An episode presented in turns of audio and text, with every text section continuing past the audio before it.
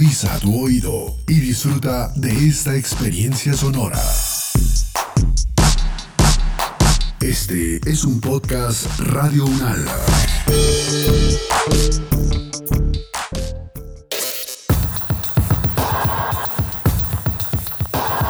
Universo Sonoro.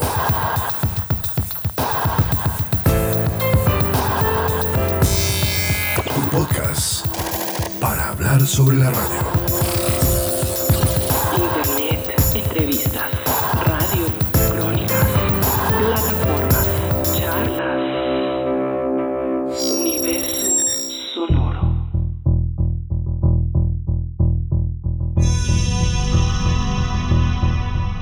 Tenemos el gusto de estar aquí hoy en Universo Sonoro con Armando Plata Camacho, un hombre con una voz universal, tan universal como este programa del Universo Sonoro. Para ti, para toda la audiencia de Universo Sonoro, un gran placer estar contigo una vez más.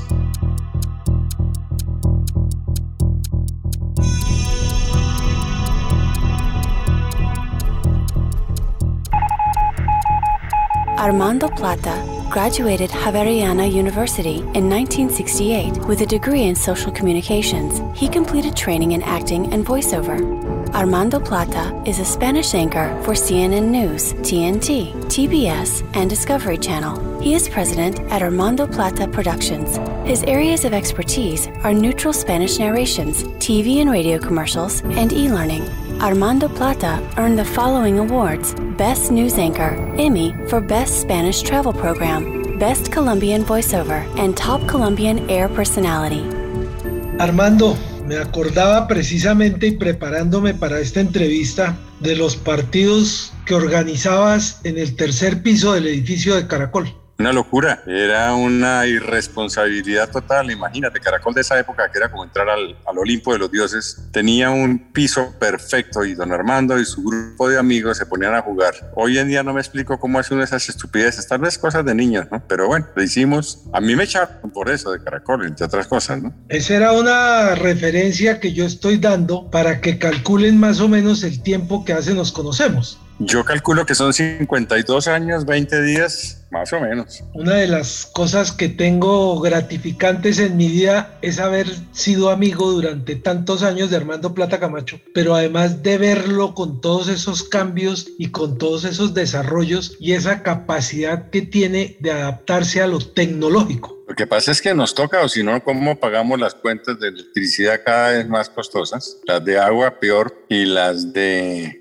Internet ahora, entonces o trabajas o te ponen las pilas o te quedas. Armando, ¿qué ha significado en la vida estar en este momento en un cargo tan honroso como la Asociación Colombiana de Locutores? Que ha venido dando un cambio porque dejó de ser club para convertirse en una asociación gremial. Primero que todo, una oportunidad muy linda de poder devolverle a mi profesión después de 53 años todo lo que me ha dado. Y lo hago con mucho cariño, con mucho amor, con mucha dedicación, sin esperar recibir absolutamente nada más que la satisfacción de hacer las cosas dentro de lo mejor que se pueda. Con un equipo de gente porque no es Armando Plata, es todo un equipo de personas que muy amablemente me apoyan, gente joven, gente que tiene otro chip, que viene mucho más para trabajar en conjunto, en equipo, con ideas. Y bueno, continuar el trabajo de, de, de la presidencia anterior, de Adriana Serna, que fue interesante porque hizo un vuelco y volverlo, como tú dices, un gremio que, que realmente quede, se represente y que trabajemos porque cada uno de nosotros podamos tener más trabajo, podamos tener eh, un mejor estatus y cada vez conocer más lo difícil que es comunicar.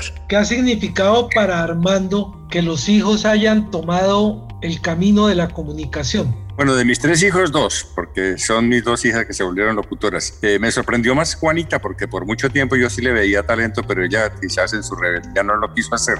Ya cuando fue un poco más adulta, eh, después de terminar una carrera de marketing, me dijo, papá sabe que me gusta mucho la locución, ahora sí le voy a jalar. Y lo hizo con, pues con, maestría, porque es impresionante como ya ha logrado, por lo menos en Estados Unidos, ingresar. En América Latina no es muy conocida. Mi otra hija está más en Colombia, se llama Catalina, también le va muy bien. Y es chistoso porque Catalina quiere hacer lo que Juana hace en Estados Unidos y Juana lo que hace Catalina en América Latina. Mi otro hijo ya es un gurú tecnológico, en este momento es uno de los eh, vicepresidentes de Google y maneja lo que llaman los canales, que es una coordinación del el trabajo técnico con las ventas a grandes niveles. Y es un pelado muy muchacho muy, muy dedicado a lo, que, a lo que hace y muy feliz. A mí lo que más me llama la atención de todo esto, Guillermo, es que son muchachos con una muy buena formación espiritual, moral, hacen lo que les gusta y son felices. Eso es lo importante, que sean felices, que hagan lo que se sienten bien. ¿Qué añora Armando de los inicios de la radio, de esa radio como a la cual llegó en emisoras Horizonte, ahí en los sótanos de la Avenida Jiménez? Pues son etapas muy bonitas que hoy en día uno las mira como con cierta nostalgia y también las eh, vuelve un poco más, eh, a ver, ¿cómo lo pudiera explicar? Como que ¿Tú crees que fueron mejores tiempos? No, fueron tiempos chéveres, pero no fueron los mejores tiempos. Los para mí los mejores tiempos son los de ahora. Uno sublimiza eso, eso le da un estatus, pues lo pone en un pedestal. No, rico, fue fantástico. Los 60 fueron chéveres, los 70, los 80. Eh, yo la verdad dentro de mi personalidad no, no añoro mucho la nostalgia, y no, porque no importa qué, hace, qué has hecho, más bien pensemos que es lo que hay que hacer. Lo que se hizo, se hizo. Rico sí, bonito sí, de pronto recordarlo. Por eso te digo que no añoro. Ahora, fue una época que para su momento fue espectacular. La radio de esa época tenía una fuerza única, los micrófonos eran grandísimos, eh, los radioteatros, eh, el hecho de que hacías tú la primera entrevista, ese deseo de actuar, de salir, de, lograr posicionar tu nombre, es bonito, es, es, una época linda, pero que uno realmente lo tenga o que yo lo tenga por allá eh, con un pedestal, no, no, la verdad no, Guillermo.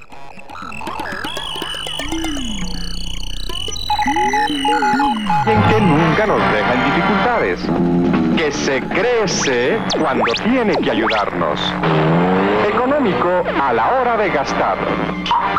Y potente cuando tenemos que pasar por todo esto. Y porque nos lleva seguro a todas partes, Renault 4.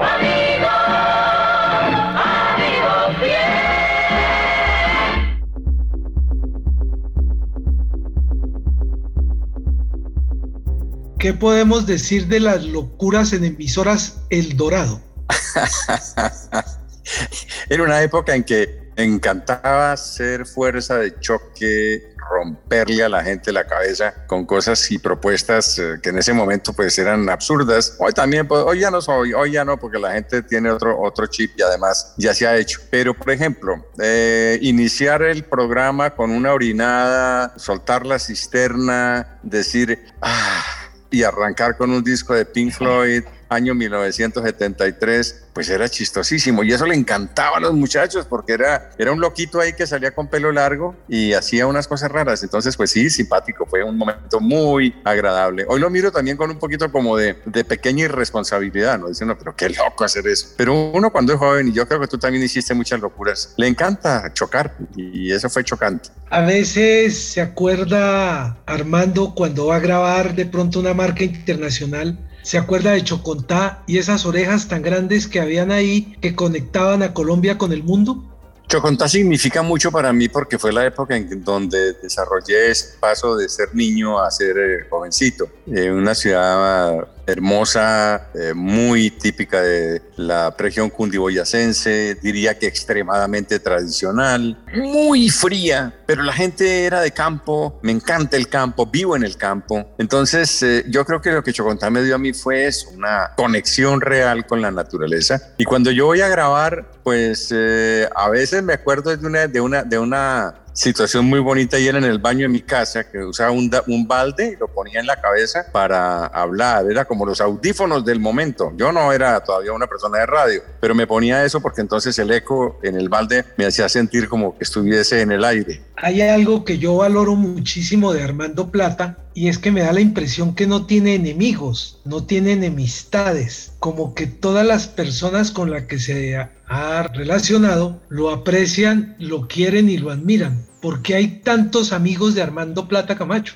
Pues porque yo creo que es más fácil hacer amigos que enemigos. Hay un libro que a mí me gustó muchísimo, lo recuerdo, se llama Cómo ganar amigos e influir en los demás. Es un libro clásico de Andrew Carnegie yo respeto mucho a las personas. Cuando alguien tiene una opinión diferente de la mía, yo la escucho, la estudio. Si no estoy de acuerdo, pues no estoy de acuerdo, pero no, no me interesa convencer al otro de que yo tengo la verdad. El principio del respeto es vital, la tolerancia es vital. A veces hay personas que tienen un temperamento fuerte, porque no todo el mundo tiene que ser chévere, pero uno tiene que entender que esas son situaciones eh, que hay que saberlas manejar y sortear y respetarlas. Y yo creo que la clave de todo es el respeto. A veces yo he tenido personas que en un momento dado en un negocio, por ejemplo, que sacan ventaja y quieren, eh, bueno, ganar. Y uno dice, pues bueno, ese señor me está cobrando 100 mil pesos más. Y yo hago esa reflexión. Ok, yo le pago los 100 mil pesos y yo quedo contento porque ya no tengo una persona ventajosa más en mi vida. Y ese es básicamente el principio. Cuando tú ves un ser que no tiene para ti los valores, simplemente lo respetas, pero lo desechas. Simplemente no vuelves a tener un contacto con él. A veces las personas vuelven y tú muy diplomáticamente les, les saca el cuerpo. ¿Por qué? Porque las confrontaciones por lo general son producto de un ego producto de una conquista. En mi vida no me interesa absolutamente nada de ganar nada si yo tengo que afectar a alguien más, porque no se trata de hacer las cosas por satisfacerte, sino hacer las cosas por beneficio para la gente. Y esa ha sido como mi, constante. Además que no soy un tipo de pelea. Imagínate, ya que la única vez que me puse a pelear con alguien me dio en la jeta, me metió en una, eh, un cesto de basura y ahí quedé. Entonces dije, mm, yo mejor no peleo, ¿para qué? ¿Qué podríamos decir de tantas facetas que tú tienes? Periodista, locutor, presentador, negociante, comentarista de cine, disjockey, casi ingeniero de sonido. Yo creo que nosotros somos básicamente comunicadores, Guillermo. Y la comunicación tiene diferentes vías, ya puede ser escrita, ya puede ser oral, visual, auditiva. Si tú tienes claro qué es lo que vas a comunicar, lo haces. Ahora, hay ciertos talentos que funcionan más, otros no. Con relación al negocio, eso lo fui aprendiendo por el camino, porque pues yo creo que todos le hicimos dinero a muchas empresas, lo cual fue bueno, pero llega un momento en que tú piensas, ¿y por qué no hago yo para mí? Entonces te vas preparando y en esta etapa de mi vida, a Dios gracias, he sido muy productivo y espero eh, llegar a ser uno de los más ricos del cementerio. no, mentira, la verdad no. Bien. Hay un interesante parque nuevo de atracciones para jóvenes que se llama Fundación Jaime Duque, orientado para ayudar a un grupo de niñas desamparadas. En este parque encontramos un lindo barco y ahí grabamos una canción que se llama La canción de Pocho. Él es el autor, Pocho. ¿Cómo nació este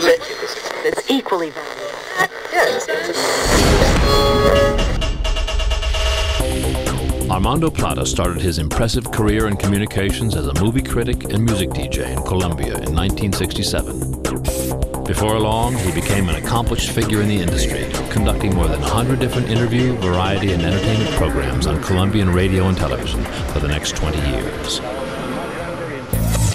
In the 1970s, Armando worked as a copywriter and voiceover artist for J. Walter Thompson, recording more than 900 radio and television commercials. His elegant, multi-talented, and distinctive delivery is recognized as the very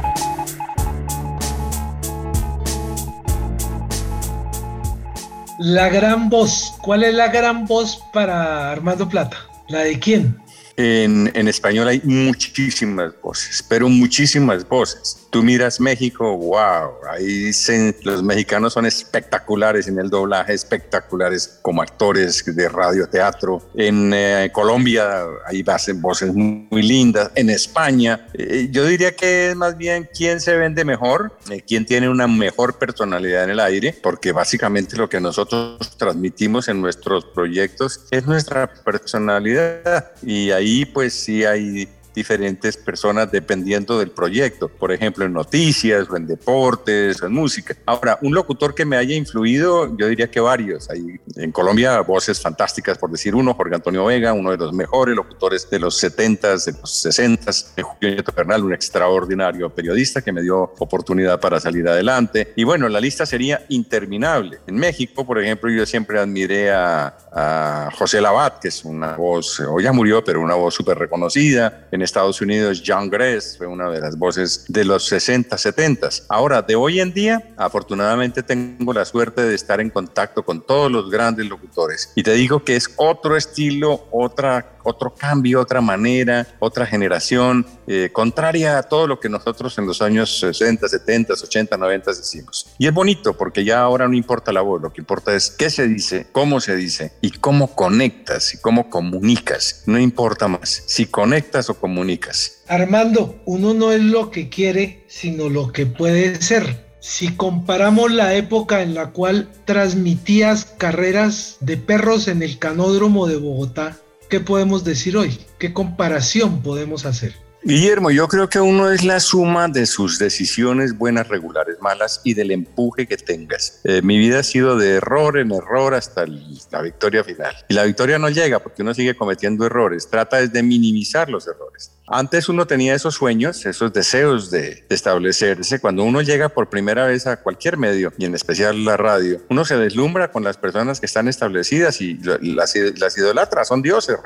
Y algunos de ellos son eh, como tu referente para arrancar, porque nosotros llegamos a una radio que no tenía una carrera. Hoy en día ya es una, una carrera, es una ciencia, es un desarrollo del conocimiento. La comunicación es cada vez más profunda, más interesante para analizar, para estudiar. En la academia ha un gran trabajo, pero va muy de mano con la práctica. Yo soy más una persona que nació por impulso en el medio y que fui navegando de acuerdo a lo que me estaba dando mi, mi intuición. Eso sí, buscando todos los días ganar un poquito de conocimiento. Entonces esa radio de antes era como una nube en la que tú no sabías dónde estabas. Hoy ya navegamos con un poco más de seguridad, con un poco más de conocimiento, con mucha más responsabilidad social y con el deseo de que no se nos apague esa fuerza, porque es que yo creo que los medios, la radio, la televisión, la prensa, tiene para las, las personas que están detrás de, un micrófono, de una cámara, de un computador, una energía tan especial y cuando tú logras transmitirla y logras que hay un, grupo de gente que te lee, que te sigue, hay un feedback, es bonito, porque eso es lo que, lo que se busca, conectar, comunicar. No es fácil, es a veces difícil, pero bueno, se trabaja todos los días porque la gente te siga o por lo menos se acepte. Armando, ¿cómo fue la primera leída del reporter eso y cómo se puede comparar con el podcast que se hace hoy? Bueno, en la época del reporter eso hablábamos de finales de los años 60.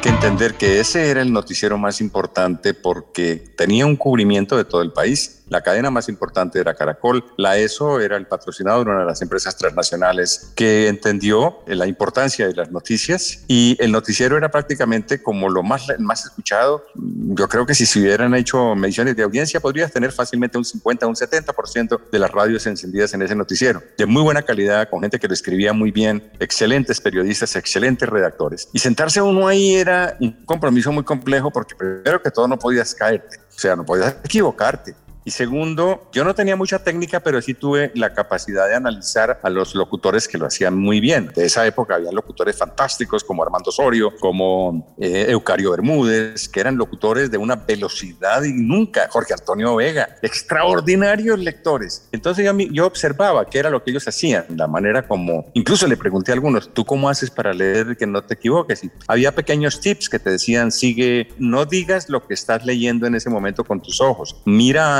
toda la línea y comienza a hablar, que tu cerebro te va llevando. Y cosas así, las cadencias. Entonces eh, era muy mágico, era muy lindo. Hoy en día si tú lees una noticia así ya se vuelve robótica, la gente le parece un poco aburrida, porque hoy en día la gente quiere que le cuenten la noticia. De ahí que surgieron los anchor, que son eh, las personas que manejan noticias. Y yo tuve la suerte de ser anchor, por ejemplo, en CNN hace ya como unos 25 años en el departamento de radio. Y ahí aprendí que la noticia también se podía contar. Y ahí entonces entendí también cómo se cuenta la noticia. Y básicamente se cuenta cuando tú estás enterado de ella y la vas contando a tu manera. ¿Qué tal bajar los contenidos de una plataforma y no sintonizar un radio? Como pasa ahora con el podcast? Pues hay público para todo. Hay público que siempre seguirá escuchando la radio. Yo vivo en un pueblo y aquí la gente le encanta la radio porque está. La gente la ve, oye radio por teléfono, oye radio en el carro, oye el podcast. Es una linda alternativa. Oh, maravilloso, porque ya no tienes que quedarte para escuchar el programa a tal hora, sino a cualquier hora del día, cualquier día de la semana lo puedes llevar en cualquier punto. Es una belleza, una maravilla desde el punto de vista de cubrimiento. Ahora, el aire tiene algo interesante y es que a veces, eh, para los románticos de la radio, eh, la frecuencia, el sonido, que vas en un carro y de pronto como que hay un pequeño glitch que se va, se viene, eso, eso, es, para los gomosos sigue siendo interesante, como lo fue la onda corta, por ejemplo, en una época, o como lo fue la AM, que entraba, venía. Entonces uno como que se, se, se interesaba más por seguirlo. Hoy todo es muy bueno en el sentido técnico, la, hay unos podcasters fantásticos de gente que comunica muy bien, hay gente que no lo hace. Yo sigo algunos, no muchos, porque también demanda mucho tiempo, pero es muy bueno saber que tiene tiene un, un menú de temas y cuando quieras sentarte a oírlos, los escuchas y hay podcasts de 10 minutos, de media hora, de dos horas, depende del tema, y gente que se comunica muy bien. Lo que a mí más me ha gustado de esta época en los podcasts es la naturalidad con que los eh, conductores hablan. Ya no tienen nada de formalismo, eso se acabó. El que se vuelve un punto formal se vuelve muy distante.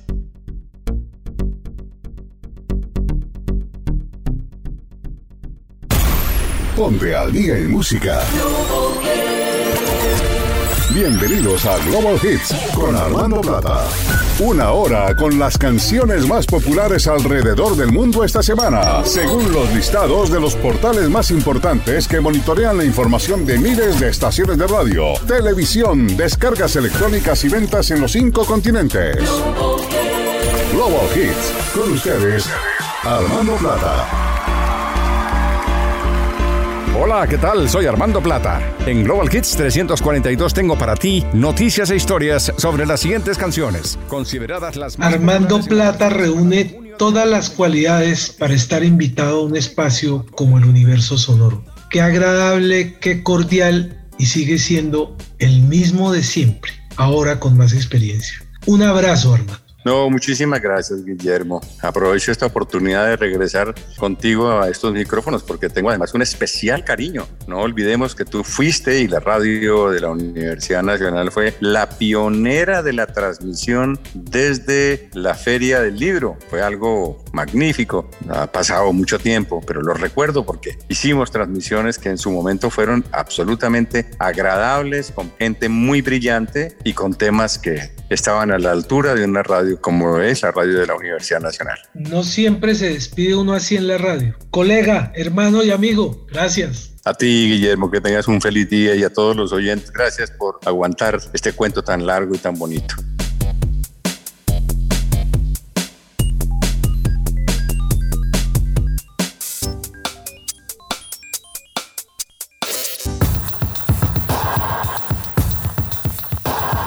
Universo sonoro.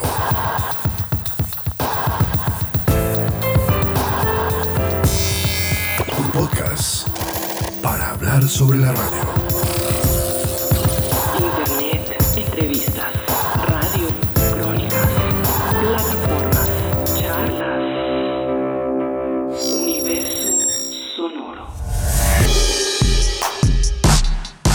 Las opiniones aquí expresadas son de entera responsabilidad de sus autores y solo comprometen a los realizadores de este podcast. No representan necesariamente el pensamiento de Radio Unal ni la posición oficial de la universidad. Este y otros podcasts en nuestro sitio web podcast.unradio.unal.edu.co. Universidad Nacional de Colombia, proyecto cultural, científico y colectivo de nación.